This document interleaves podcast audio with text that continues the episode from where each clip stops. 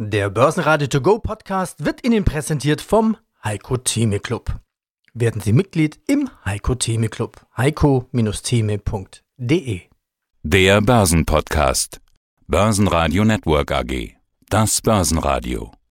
Marktbericht.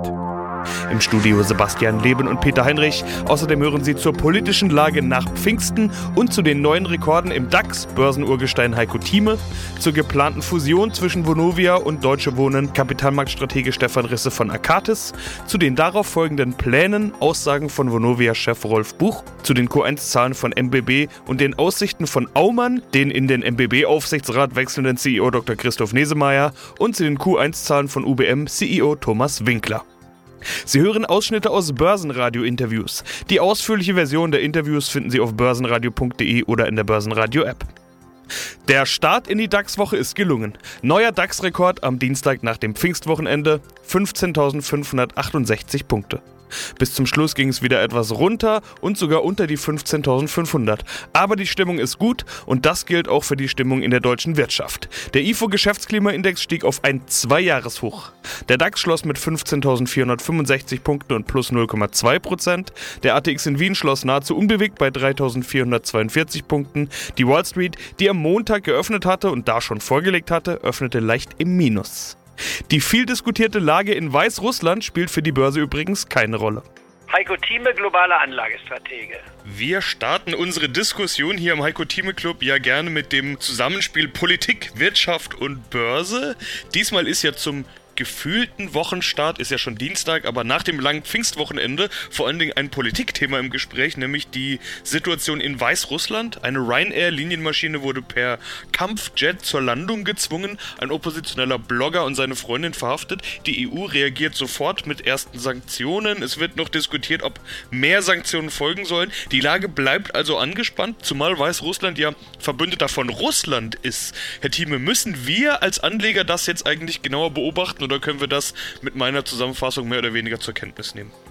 Ich glaube, das reicht, denn wir können sagen, Wirtschaft und Politik ist zwar sehr wichtig, die Wirtschaft ist noch wichtiger und dann natürlich das, was bei der Börse eine Rolle spielt, muss man dann noch differenzieren. Aber diese Krisenherde, ob jetzt im Nahost zum Beispiel, nicht wahr, Palästinenser und Israel, ob jetzt nach Irak hineinschauen, Iran, selbst die Tragödien Jemen und Libyen und so weiter, das wird alles an der Börse, man könnte fast sagen, mit einem Nulltarif gehandelt, weil es nicht direkt auf die an der Börse, das heißt in Frankfurt und an der Wall Street gehandelten Werte, einen Einfluss hat. Auf die spezifischen Börsenplätze, wenn man Moskau sich anschaut oder den Nahen Osten, ist das etwas anderes. Aber wir fokussieren uns ja in erster Linie auf die europäischen Börsen, vertreten durch Deutschland. Dann gibt es ein paar andere Titel, auch mal der Blick nach England sollte nicht vergessen werden. Aber die USA ist und bleibt die Hauptbörse und dann für mich auch der asiatische Markt nach wie vor von großer Bedeutung. In China ist nun mal die zweitgrößte Wirtschaft, gefolgt von Japan. Auch da sind wir ja strategisch strategisch orientiert. Das heißt also, Belarus kann man vergessen, obwohl man hier als Nebensatz doch sagen kann, ich hoffe,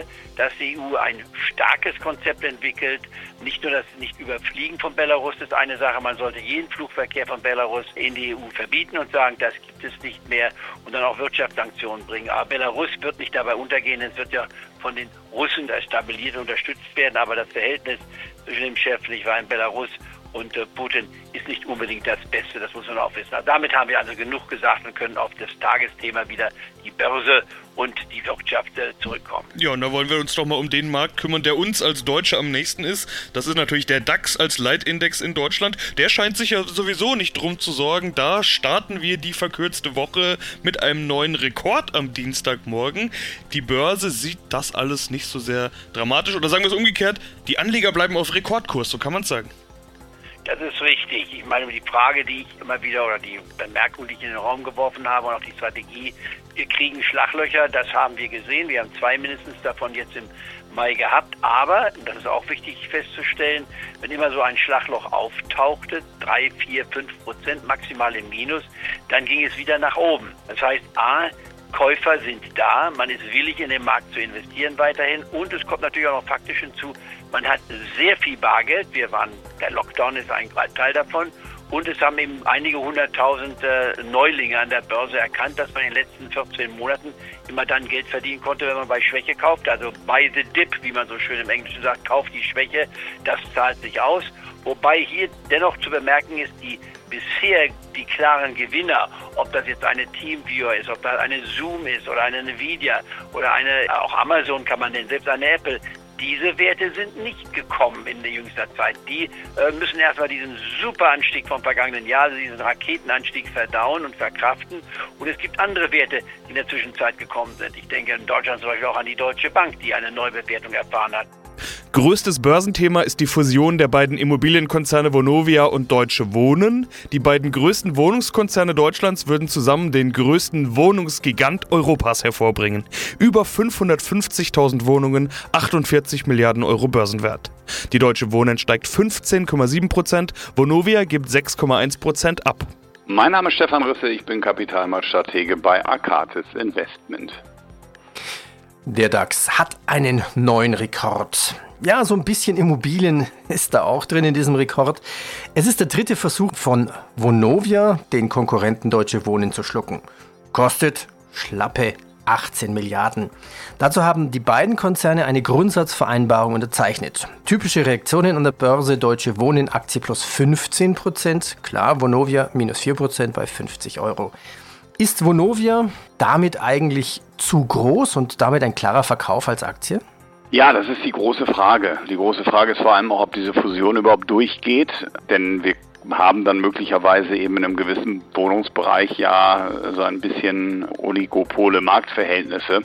Deswegen würde ich das mal noch als äh, ein wenig vage ansehen, was da am Ende bei rauskommen wird. Aber wenn es denn Realität würde, dann haben die schon eine relativ große Marktmacht. Und äh, ich würde jetzt nicht sagen, dass der Tagesverlust von heute darauf hindeutet, dass das dann die zukünftige Tendenz von Vonovia sein muss. Wir kennen ja die Reaktion der Börse, dass das Unternehmen, was übernommen wird, in der Regel im Preis steigt und dass äh, die finanzielle Last zu tragen hat, also der Übernehmende äh, dann zunächst mal im Preis sinkt. Das muss aber dann nicht so weitergehen. Man diskutiert ja auch ganz schnell die Mietpreisbremse und welche Folgen haben die Mieter aber das lässt sich jetzt wahrscheinlich noch gar nicht sagen. Das hängt eben ziemlich stark davon ab, äh, welche Regierung wir dann im Herbst bekommen. Die Mietpreisbremse in Berlin ist ja zunächst einmal gekippt durchs Bundesverfassungsgericht. Nicht, weil eine solche Mietpreisbremse generell nicht äh, ja, statthaft wäre, sondern weil der Bund das Thema Mietbegrenzung oder, oder generell das Thema Mietpreisbildung entscheidet und das nicht auf Länderebene entschieden wird.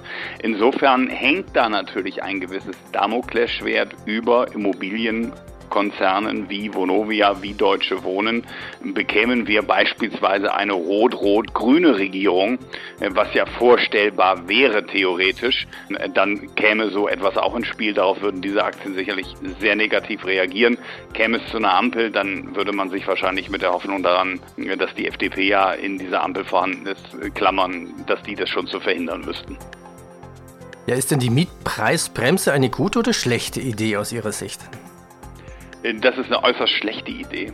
Denn was ist denn eigentlich das Problem, das wir in den Ballungsgebieten haben und auch in Berlin hatten und haben? Wir haben zu wenig Wohnraum. Und in dem Moment, wo ich eine Mietpreisbremse einführe, sorge ich zwar dafür, dass die Mieter, die in Wohnraum sind, ihre Wohnung weiter behalten und das zu nicht weiter steigenden Mieten und auch manche sogar, so haben wir es in Berlin ja erlebt, äh, erkennen oder äh, das Glück haben, dass die Miete sogar abgesenkt wird, weil sie abgesenkt werden muss. Nur all die, die keine Wohnung haben, die auf Wohnungssuche sind, für die ist es natürlich ein Bärendienst, äh, den die Regierung dort erbringt, denn wir haben es in Berlin gesehen, die Bautätigkeit ging deutlich zurück. Zu den weiteren Plänen hören Sie Vonovia CEO Rolf Buch auf der Pressekonferenz. Ich hab, war beeindruckt von dem runden Tisch und ich glaube, das war ja der, der Start, auch der dann nochmal sehr intensiven Gespräche, die wir geführt haben. Und ähm, Herr Zahn und ich, wir sind uns beide einig, dass wir den Unzustand, der irgendwie herrscht in dieser Stadt, ähm, der Ausdruck daran ist, dass die Bürger dieser Stadt offensichtlich nicht zufrieden sind auch nicht zufrieden sind mit unseren Unternehmen, ähm, dass das deswegen es notwendig ist, hier nochmal ein sehr klares Signal zu setzen und zu einem Neuanfang zu kommen. Und das ist das, was wir eigentlich sozusagen unterstützen müssen. Wir haben den runden Tisch gesehen als sozusagen die ausgestreckte Hand ähm, der, äh, der Regierung, ähm, hier einen Neuanfang zu starten und haben deswegen uns gemeinsam entschieden, das jetzt auch gemeinsam in Zukunft zu gehen und auch ähm, ein besonderes Angebot zu machen, dass im Endeffekt all die Themen, Herr Regierender Bürgermeister, die Sie immer adressiert haben, nämlich bauen, kaufen und deckeln, entsprechend adressiert. Sie haben es schon angesprochen, ähm, wir wollen, wir werden ähm, unsere Erhöhung in den Bestandsmieten auf ein Prozent ähm, pro Jahr äh, begrenzen in den ersten drei Jahren und in den letzten waren 25 und 26 dann an die Inflationsrate koppeln. Ähm, wir werden ähm, zusehen, äh, natürlich die Investitionen in Klimaschutz äh, weiter stärken. Das ist ja auch ein Anliegen ähm, vieler Parteien hier und werden äh, zudem dann halt eben 13.000 neue Wohnungen bauen, wobei wir uns halt eben auch bei den neuen, die Sachen, die wir neu planen, Sie hatten es ja angesprochen, die Sozialwohnung ist entscheidend, dass wir mindestens ein Drittel dort an Sozialwohnungen bauen werden. Und hm, wir werden auch das Thema junge Familien, das sind ja die größeren Wohnungen mit, mit für, für vier Zimmerwohnungen, werden wir dann nochmal zu einem besonders günstigen Preis, ähm, also zehn Prozent unterhalb dessen, was der Mietspiegel vorsieht, anbieten. Ähm, und dann das Thema Obdachlosigkeit natürlich auch adressieren.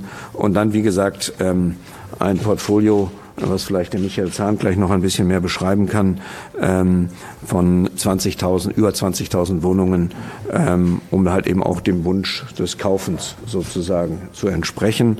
Das heißt, wir deckeln, wir verkaufen in unserer Sicht und wir bauen. Und insofern glaube ich, ist das, soll das ein gutes Signal sein an die Berlinerinnen und Berliner und an die Politik, ähm, dass wir zu einer anderen Form der Zusammenarbeit müssen, damit wir das gemeinsam ähm, im Wohle der Bevölkerung von Berlin dann auch besser noch hinbekommen. Neben dem klaren DAX-Gewinner Deutsche Wohnen stiegen die Aktien von Delivery Hero mit plus 5%, Deutsche Post mit plus 2,9% und Deutsche Bank mit plus 2%. DAX-Verlierer waren die Münchner Rück mit minus 1,5%, Fresenius mit minus 3,7% und Schlusslicht eben Vonovia mit minus 6,1%. Mein Name ist Christoph Nesemeyer, ich bin CEO der MBB und habe das Unternehmen vor 25 Jahren gemeinsam mit Gerd Maria Freimuth gegründet. Wir zwei halten bis heute 65 Prozent der Anteile. Noch eine Frage zu Aumann. Das interessiert mich jetzt noch. Also in der Autobranche sieht es doch eigentlich bald wieder aus wie so eine goldene, als würden so goldene E-Auto-Zeiten kommen.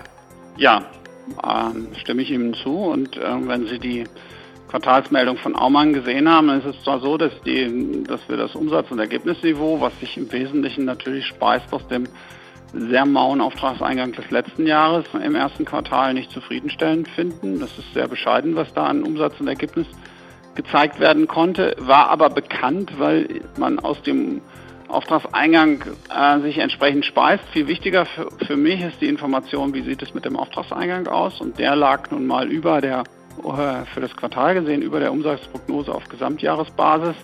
War ganz erfreulich und dann gab es noch diesen kleinen Hinweis, dass da auch ein Batterietechnologieprojekt gewonnen werden konnte, was nicht uninteressant ist. Also von daher glaube ich, dass, dass wir dort jetzt die ersten zarten Pflänzchen einer äh, Erholung erkennen, die sich hoffentlich in dieser Form fortsetzt. Und dann werden wir auch von dem Aufschwung der Automobilindustrie partizipieren. Letztes Jahr haben wir 25 Prozent weniger Autos, glaube ich, in Europa verkauft. Das, da braucht die Automobilindustrie nicht zwingend neue Kapazitäten.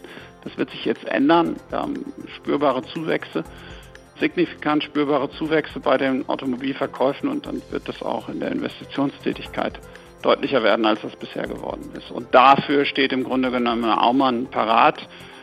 Die Maßnahmen, die wir letztes Jahr ergriffen haben in Bezug auf die Aufstellung, einen, den kleinsten Standort geschlossen und die Mannschaft etwas kleiner gemacht, in Summe führt zu einem sehr profilierten, zu einer sehr profilierten Aufstellung meines Erachtens, um von einer solchen Entwicklung profitieren zu können. Ja, also kurze Antwort wäre ja gewesen, ja. ja, aber so ein bisschen ausführlich ist es ja, ist es ja auch nicht schlecht. Also ja, es kommen goldene E-Auto-Zeiten und Aumann kann davon profitieren. Würde ich jetzt so interpretieren. Ja, ich, ich persönlich würde das so erwarten, ja. Mhm. Und Sie erkennen das ja an unserem, wir haben letztes Jahr unsere, unseren Anteil an Aumann von 38 auf 40 Prozent wieder aufgestockt. Wir sind treu. Äh, Sie sagten das einleitend mal, dass wir den Börsengang als als Vehikel vielleicht auch nehmen, um unseren Unternehmen ein, eine gute Marktentwicklung zu ermöglichen und eine gute Aufstellung zu ermöglichen, um sie attraktiver zu machen, sowohl für Kunden wie für Mitarbeiter und sonstige Interessensgruppen. Und das stimmt natürlich weiterhin von Aumann. Gleichzeitig behalten wir einen wesentlichen Einfluss auf die Unternehmen, weil wir an die langfristige Entwicklung sehr fest glauben. Guten Tag, mein Name ist Thomas Winkel, ich bin der CEO der UBM Development, äh, der in Zukunft größten Entwicklungsgesellschaft für Holzbau. Weg von Hotel hin zu Green, Smart and More war Ihre, Ihr Slogan. Sie sind auf dem Weg, Sie sagten es, zum größten Holzbauentwickler Europas zu werden. Das finde ich spannend. Lassen Sie uns hier ein bisschen in die Tiefe gehen, beziehungsweise eigentlich schon gleich in die Höhe. Zum Beispiel für ein Büro in Frankfurt. Die Grundplattform muss ja irgendwie doch noch aus Beton sein. Und kann der Rest aus Holz sein? Wie hoch kann man mit Holz bauen? Also ich würde nicht sagen beliebig hoch, aber Sie können, das hat eine neue Studie aus äh, London erwiesen, über 300 Meter gehen. Das ist aber nicht unser Anspruch. Wir wollen so hoch gehen, wie es eben sinnvoll ist.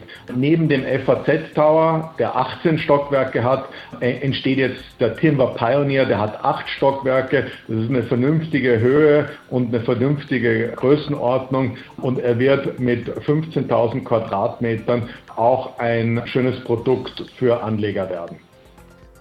Und was für Art von Holz kann man da verwenden? Ist es heimisches Holz oder brauchen Sie da spezielles Holz, das irgendwie härter ist?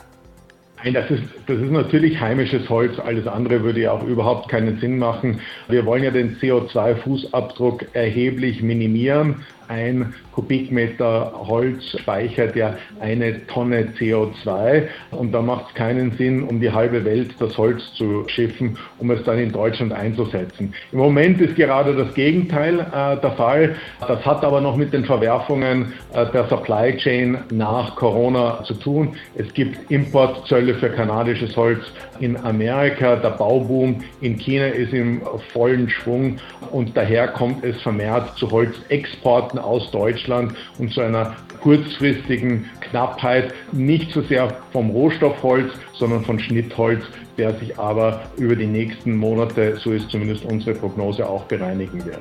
Ja, ja, der Holzpreis ist ja extrem gestiegen. Auf wie viele Jahre wird eigentlich so ein Holzhausprojekt dann abgeschrieben und geplant? Also manche Projekte in Frankfurt weiß man gleich, die bauen für 30 Jahre, dann wird es wieder abgerissen und eigentlich neu gebaut.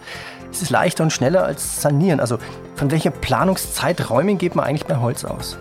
Also wir haben ja als unseren äh, Mr. Green, Martin Löcker, äh, der hat in Seckau in Österreich in einem alten Stift neben äh, seinem Gymnasium auch eine Tischlerlehre gemacht und der verweist immer darauf, dass die Dachkonstruktion dieses Klosters mehrere hundert Jahre alt ist. Also die Möglichkeit, einen Holzbau über Jahrhunderte zu nutzen, ist gegeben. Die Frage ist, ob das, was sie hinstellen, dann eben auch noch so wertig ist und so flexibel ist, dass es den Anforderungen der zukünftigen Generationen entspricht. Auf Ihre Frage zurückkommen, es gibt für Holzbau keine anderen Abschreibungsfristen und Vorstellungen wie für ganz konventionellen Bau.